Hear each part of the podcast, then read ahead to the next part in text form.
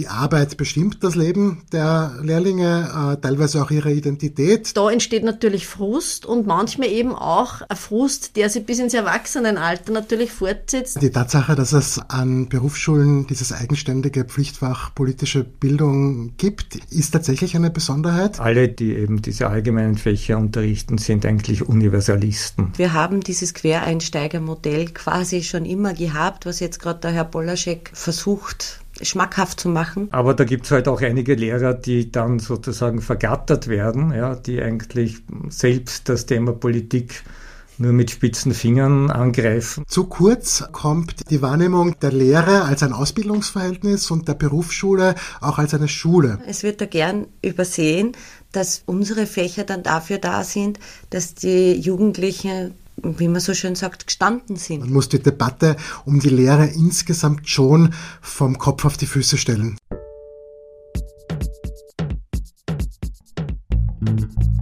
Richtig und falsch. Der Podcast über politische Bildung. Von Zentrum Polis, Demokratie 21 und der Arbeiterkammer Wien.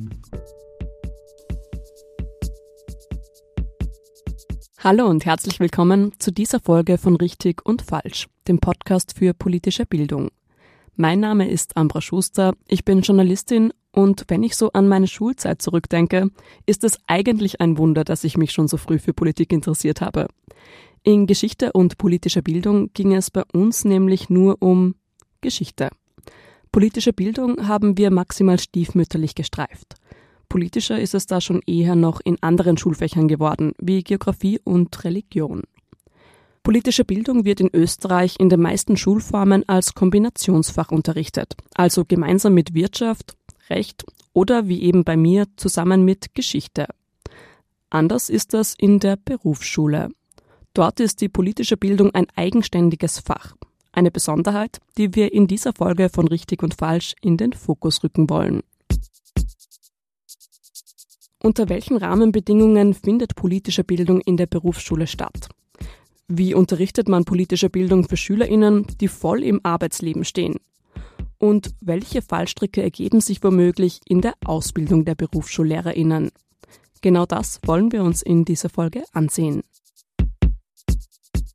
Im Gegensatz zu anderen Schulformen ist der Unterricht an der Berufsschule, wie der Name schon sagt, berufsbegleitend. Das heißt, Lehrlinge müssen Schule und Arbeit unter einen Hut bringen. Konkret gibt es zwei Modelle, wie der Unterricht organisiert wird. In Wien und einigen größeren Städten gibt es Berufsschulen, die einen wöchentlichen Unterricht anbieten. Oder aber die Lehrlinge gehen geblockt nur einmal im Jahr für zehn Wochen in den Unterricht. Für die politische Bildung haben diese beiden Modelle je Vor- und Nachteile.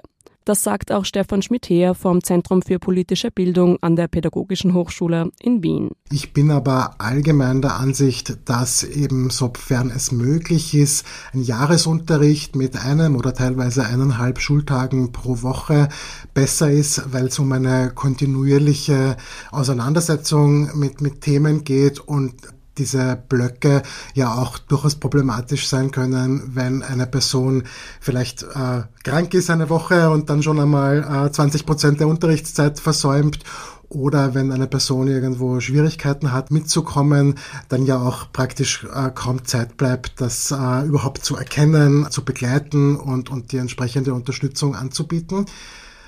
Äh, man muss allerdings dazu sagen, dass ja außerhalb von größeren Städten für die allermeisten äh, Berufsschüler und Berufsschülerinnen dieser Jahresunterricht da technisch gesehen gar nicht möglich ist, weil es ja die berufsspezifischen Berufsschulen meistens einmal in einem Bundesland gibt und da ist es dann nicht möglich, jeden Tag oder einen Tag in der Woche zu pendeln und die Schüler und Schülerinnen sind in vielen Fällen deshalb auf ein Internat angewiesen und damit auch auf den Block- oder Lehrgangsunterricht angewiesen. Der Blockunterricht an Berufsschulen kann aber gerade für Projektarbeiten auch spannend sein, erzählt Katharina Bayer.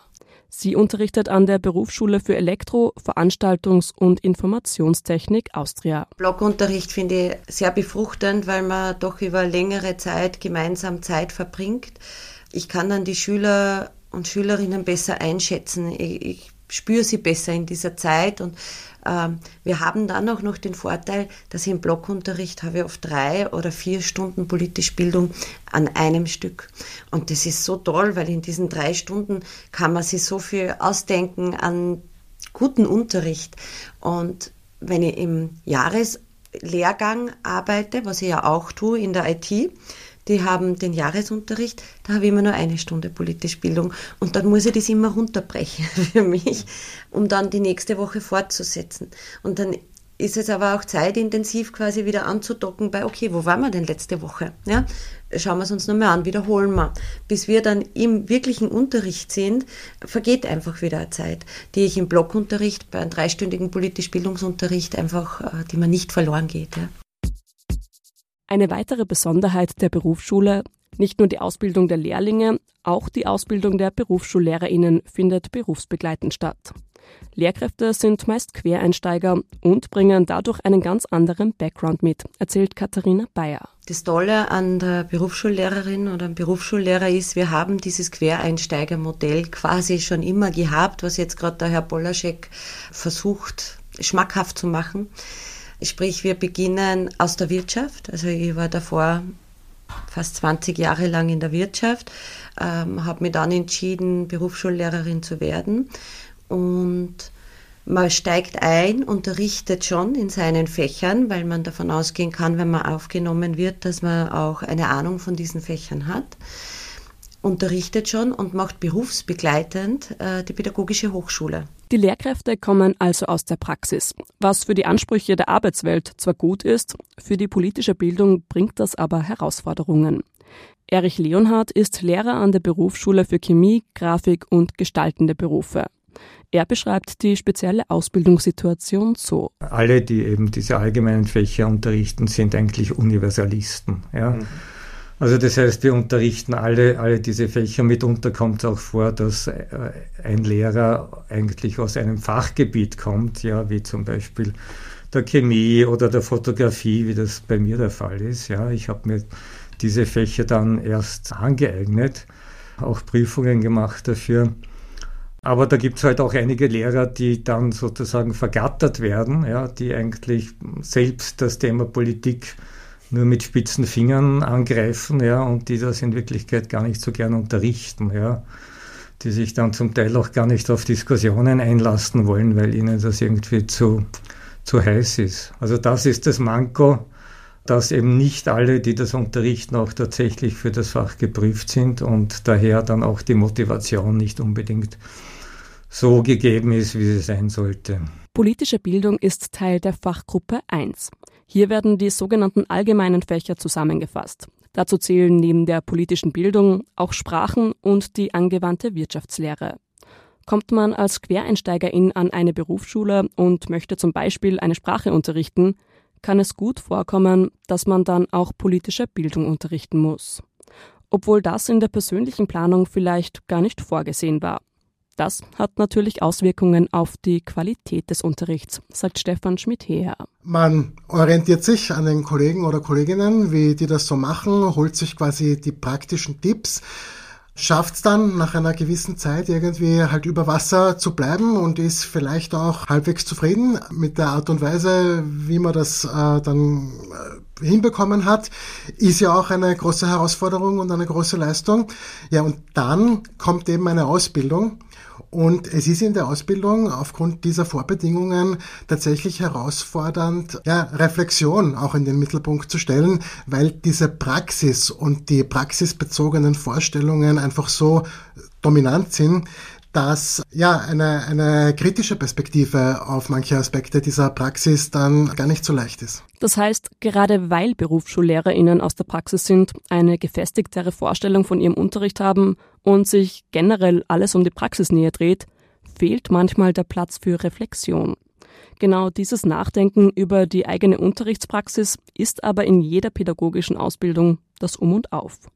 Stefan Schmidt-Heer sagt dazu. Und mein Ansatz ist, die Vorerfahrungen, die Vorstellungen, auch die Einstellungen der Lehrer und Lehrerinnen ganz aktiv mit einzubeziehen und damit auch äh, einer Reflexion zugänglich zu machen, Widersprüche aufzuzeigen, Ich nehme oft wahr, dass nach diesem Sprung ins kalte Wasser der Wunsch irgendwie vorherrscht, das Ganze halt, also den Unterricht möglichst effizient, reibungslos abzuwickeln, was jetzt so zum Teil schon gelungen ist und zum Teil erwartet man sich dann in der Ausbildung, die dann endlich da ist, einfach noch ein paar, ein paar kleine Tipps, ein paar praktische Tipps, ein bisschen einen Austausch. Das ist alles für mich nachvollziehbar.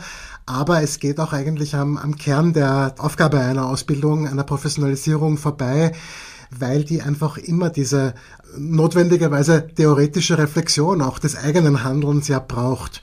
Und insofern ist wiederum diese Vorerfahrung auch ein Vorteil im Vergleich zu den anderen Schultypen, wo ja der Sprung ins kalte Wasser dann unter anderen Vorzeichen, ja, aber halt später erfolgt.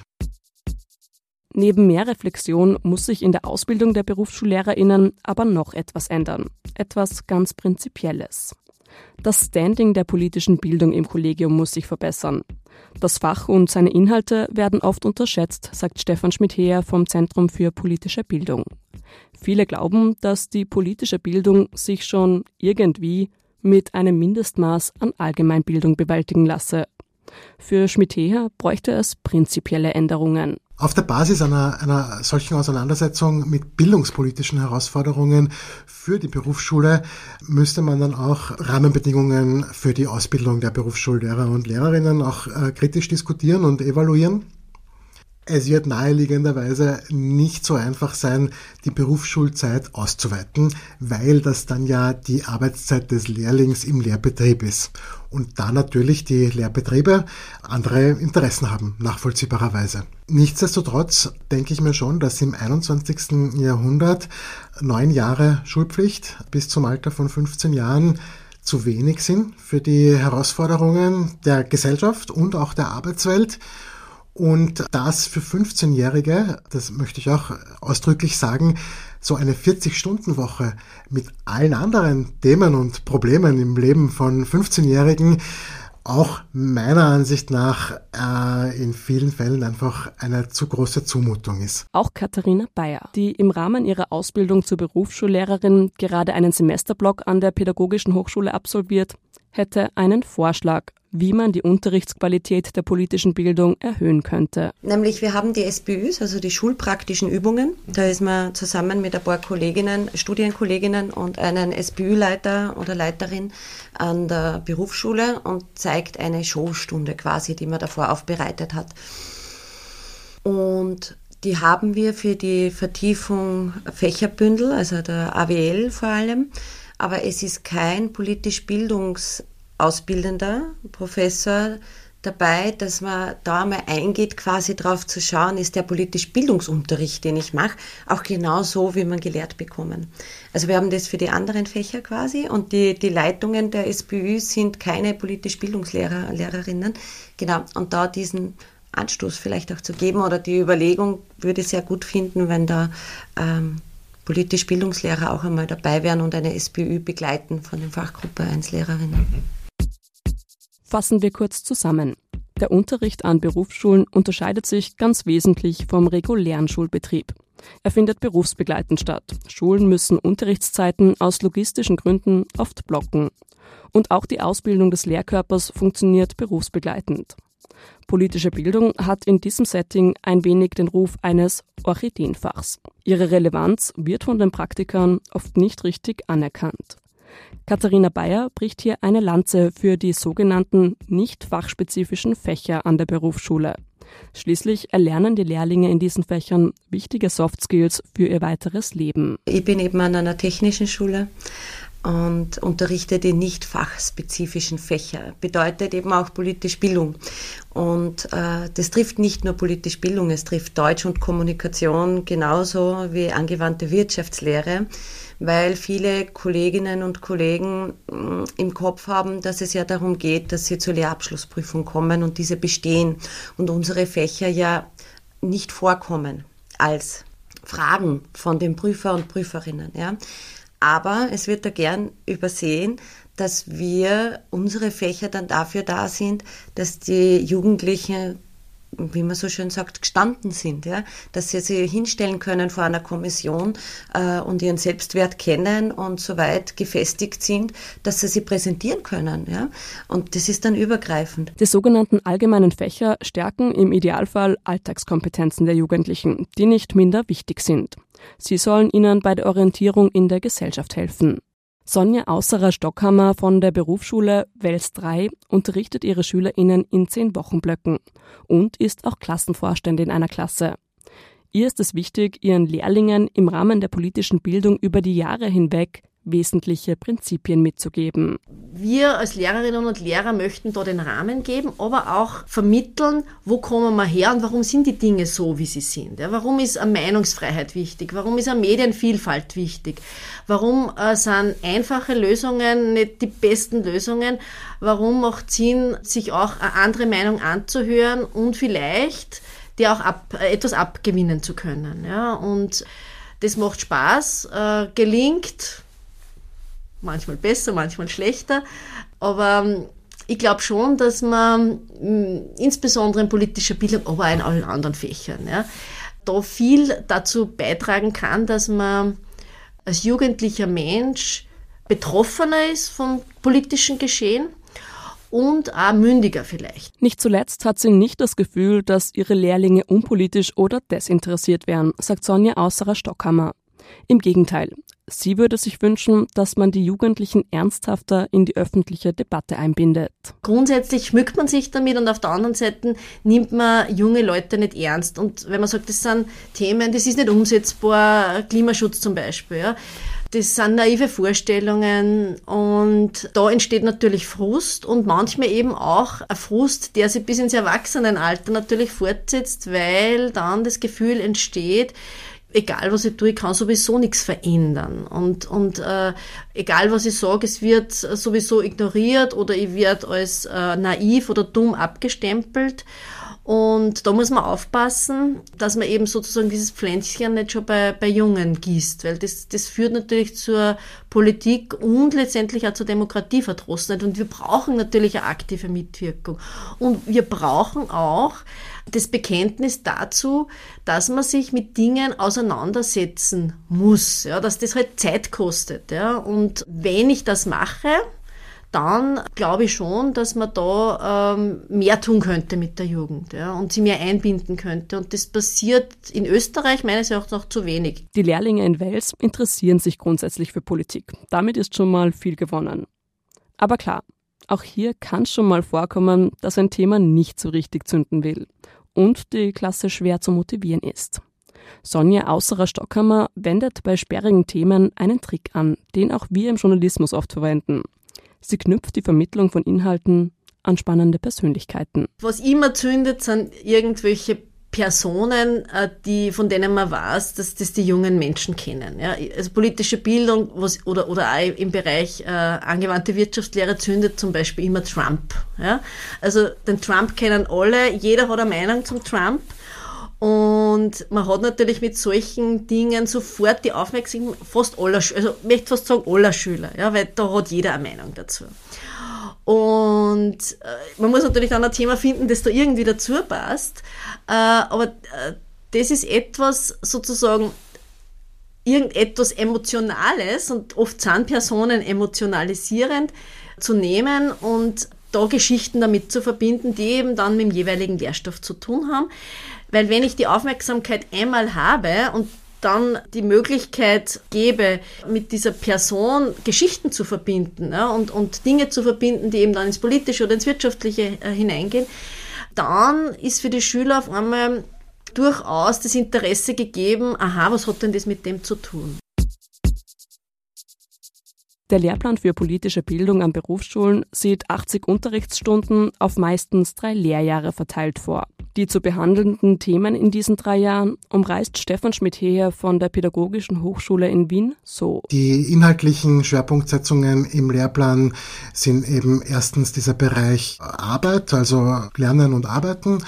Zweitens Gesellschaft, Leben in der Gesellschaft. Da geht es dann zum Beispiel um äh, Medien, äh, Diskriminierung, Vorurteile aber auch Aspekte von Umwelt oder Gesundheit und drittens dann mitgestalten in der Gesellschaft, wo es einerseits auch um das politische System geht, aber natürlich auch um ähm, ja, eine Befähigung zur politischen Mitgestaltung und zur politischen Urteilsbildung. Ja, das ist ein ziemlich ambitioniertes Programm für drei Jahre. Noch dazu, während bei manchen Lehrlingen die Motivation fehlt. Verübeln kann man es ihnen eigentlich kaum. Schließlich kommen sie gerade aus einem Schulsystem, das noch immer vermittelt, ihr habt euch für einen Bildungsweg zweiter Klasse entschieden. Erich Leonhardt von der Berufsschule für Chemie, Grafik und gestaltende Berufe in Wien sagt dazu Folgendes. So, und jetzt sollen die Schülerinnen und Schüler sich äh, für Politik interessieren, sollen wählen gehen. Ja? Und jetzt habe ich zum Beispiel manchmal die Situation, dass ich in Klassen drinstehe und ich frage, wer von euch ist eigentlich wahlberechtigt, ja, obwohl 16 Jahre alt. Und da zeigt vielleicht gerade mal die Hälfte auf. Ja. Das heißt, die Hälfte ist vielleicht sogar hier geboren, ja, hat aber nicht die österreichische Staatsbürgerschaft. Ja. Und jetzt wollen wir diesen Leuten aber irgendwie vermitteln, sie sollen sich interessieren, ja, sie sollen sich integrieren, ja, und verhindert die Integration aber, indem man ihnen die Möglichkeit der Mitbestimmung verwehrt. Ja. Also das finde ich ein großes Manko und das finde ich dann auch eine, eine große Scheinheiligkeit. Jetzt hier meine Kritik an der Politik. Ich, ich bin sonst keiner, der die Politik natürlich in Bausch und Bogen verdammt, aber hier finde ich, das ist wirklich ein großes Problem, dass natürlich aus politischen Gründen nicht angegangen wird, weil es eben manchen zu heiß ist, Leute mit nicht deutscher Muttersprache äh, schnell äh, die Staatsbürgerschaft zu verschaffen. Aber wir fördern damit äh, weiter diese Zweiklassengesellschaft. Wir fördern weiterhin das, was jetzt ständig angeprangert wird, dieses Auseinanderdriften der Gesellschaft, ja, indem wir eben verhindern, dass, dass junge Leute wählen dürfen. Das fehlende Wahlrecht ist bei uns hier im Podcast immer wieder Thema. Zum Beispiel in Folge 11 Jugend und Demokratie. Hört da gerne rein. Trotz allem versucht Erich Leonhardt seinen Lehrlingen jedenfalls im Rahmen seiner Möglichkeiten, im Rahmen seines Unterrichts Politik zumindest näher zu bringen. Ein dankbares Mittel, Lehrausgänge. Da habe ich mir dann einmal geholfen und es hat sich damals günstig ergeben, dass ich die die Klasse sozusagen zusammengepackt habe und gesagt habe, wir gehen jetzt hinaus, wir gehen auf, auf einen Lehrausgang und bin dann mit ihnen gegangen äh, zur Bürgerinitiative Bacherplatz, die es damals gab im, im 15. Bezirk, die sich da gegen die Schlägerung von Bäumen im Bacherpark gerichtet hat. Und die haben damals dort in Zelten kampiert. Und ich bin dorthin mit ihnen und die Bürgerinitiative war ganz glücklich, dass da eine Schulklasse vorbeikommt. Ja, und so haben wir dann sozusagen praktische ähm, Erfahrung gemacht vor Ort, ja, mit einem politischen Anliegen und hat den Schülern natürlich gefallen, klarerweise, weil die dann von der Bürgerinitiative auch sehr natürlich umschmeichelt wurden, ja, die haben dort Tee bekommen und Kekse. Und dann habe ich mir gedacht, okay, jetzt gilt aber natürlich das, das Objektivitätsgebot und, und habe dann den Bezirksvorsteher kontaktiert vom fünften Bezirk. Der hat dann tatsächlich eingewilligt, dass er an unsere Schule kommt und das Ganze als Befürworter des Projekts Tiefgarage äh, seine Sicht darlegt. Ja, und die sind dann tatsächlich gekommen und dann haben wir eine Doppelstunde dort gemacht, wo dann die Schülerinnen und Schüler Fragen stellen konnten und Bezirksvorsteher und Stellvertreterinnen haben darauf reagiert. Das war sozusagen äh, Unterricht am, am lebenden Objekt und hat, glaube ich, funktioniert, aber es hat auch gezeigt, wie leicht manipulierbar Jugendliche auch sind. Ja, weil nach dem Besuch der Bürgerinitiative waren alle sehr kritisch, was das Projekt betrifft nach den äh, sehr gekonnten Plädoyers der Bezirksvorstehung äh, waren sie dann eigentlich fast alle für die Tiefgarage. Dieses Beispiel zeigt recht anschaulich die Prinzipien der politischen Bildung. Die Lehrlinge sollen sich selbstständig eine Meinung bilden können. Damit sie dazu aber überhaupt in der Lage sind, müssen Lehrkräfte eine kontroverse Situation im Unterricht vorbereiten, sagt Katharina Bayer. Und wenn ich schon weiß oder vermute, dass in meiner Klasse ähm, sehr einschlägig die Meinung sein wird, dann ist meine Pflicht als Lehrerin, dass ich das so aufbereite, dass man die Kontroversen sieht, damit eben eine Urteilsbildung stattfinden kann. Weil wenn ich nur eine Meinung kenne und die habe und verinnerlicht habe vom Elternhaus, Freunde, was auch immer, dann kann ich mir kein Urteil bilden. Ja, dann habe ich ein vorgefertigtes Muster im Kopf, aber ich kann noch nicht davon reden, dass ich, dass ich ein Urteil gebildet habe. Ja. ja, Problemstellungen wie diese unterscheiden sich dann doch gar nicht so sehr von anderen Schultypen. Genau diese Gemeinsamkeiten sind Stefan Schmidheer vom Zentrum für politische Bildung wichtig. Wenn wir von der Lehre insgesamt oder auch von der Berufsschule äh, reden, dann geht es eigentlich praktisch nie um pädagogische Fragen, um die Schüler und Schülerinnen und ihre Bedürfnisse und Voraussetzungen und ihre Ansprüche. Es geht dann ganz häufig um arbeitsmarktpolitische Fragen, um die Chancen am Arbeitsmarkt, wo ja die Lehre auch durchaus was zu bieten hat. Und es geht um ja, standortpolitische Fragen, um den Fachkräftemangel beispielsweise. Und das ist vor allem der Anknüpfungspunkt, wo dann ein großer Stolz auf das duale System in Österreich vorherrscht.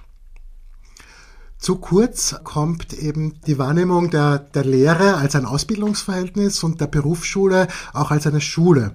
Das liegt halt auch zum Beispiel daran, dass ja die Schule, nämlich die Berufsschule, im Vergleich zu anderen Schultypen ja von vornherein einmal nur 20 Prozent der Ausbildungszeit abdeckt und allein deshalb verständlicherweise einen geringeren Stellenwert für die Jugendlichen hat in Bezug auf die Gegenstände in der Berufsschule ist auch total nachvollziehbar, dass die berufsbezogene Praxis und die berufsbezogene Theorie einen sehr hohen Stellenwert haben. Die Arbeit bestimmt das Leben der Lehrlinge, äh, teilweise auch ihre Identität. Das sind spannende und interessante Anknüpfungspunkte.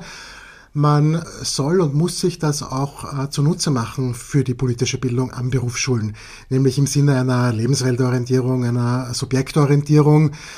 Allerdings nicht so, dass man die Ansprüche und Ziele der politischen Bildung, und da bin ich wieder bei der Bildungspolitik, nämlich also der, der Schule, der Berufsschule, insgesamt denen der, der Lehre im Lehrbetrieb unterordnet, sondern dass man sie also als, als zwei parallel existierende Bereiche betrachtet. Zum Abschluss dieser Folge also nochmal ein Plädoyer, die Berufsschule nicht als weiteren Ort der reinen Praxis zu sehen, sondern vielmehr als ein Pendant zur Lehrstätte. Einen Ort, an dem Platz sein sollte, zu reflektieren und politische Teilhabe und Demokratiekompetenzen zu erlernen. Halten wir also fest, es ist richtig und wichtig, an der Berufsschule nicht nur weitere praktische Fertigkeiten zu erlernen, sondern auch einmal über sich und die Welt nachzudenken. Auch die rund 110.000 Lehrlinge sollen sich politische Meinungen bilden und diese dann vertreten können. Am Ende gilt das allgemeine Bildungsziel des mündigen Bürgers, der mündigen Bürgerin.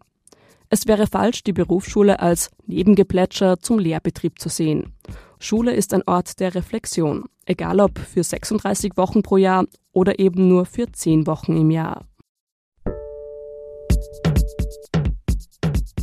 Das war's mit dieser Folge von Richtig und Falsch. Redaktion Patricia Klatschik, Nina Schnieder, Karl Schönswetter und Ambra Schuster. Auch die nächsten Folgen bauen auf Erlebnissen und Fragestellungen von Lehrerinnen und Lehrern auf. Erzählt mir von euren Erfahrungen und Befürchtungen, wenn es um politische Bildung in eurem Unterricht geht. Schreibt mir eure Anregungen und Feedback an podcast.politik-lernen.at. Wenn euch das Format gefallen hat, empfehlt den Podcast gerne weiter. Wer mehr mit politischer Bildung arbeiten möchte, findet weitere Angebote beim Zentrum Polis und der Arbeiterkammer Wien. Alle Infos dazu sind in den Show Notes. Mein Name ist Ambra Schuster. Ich bedanke mich fürs Zuhören und freue mich, wenn ihr nächstes Mal wieder mit dabei seid.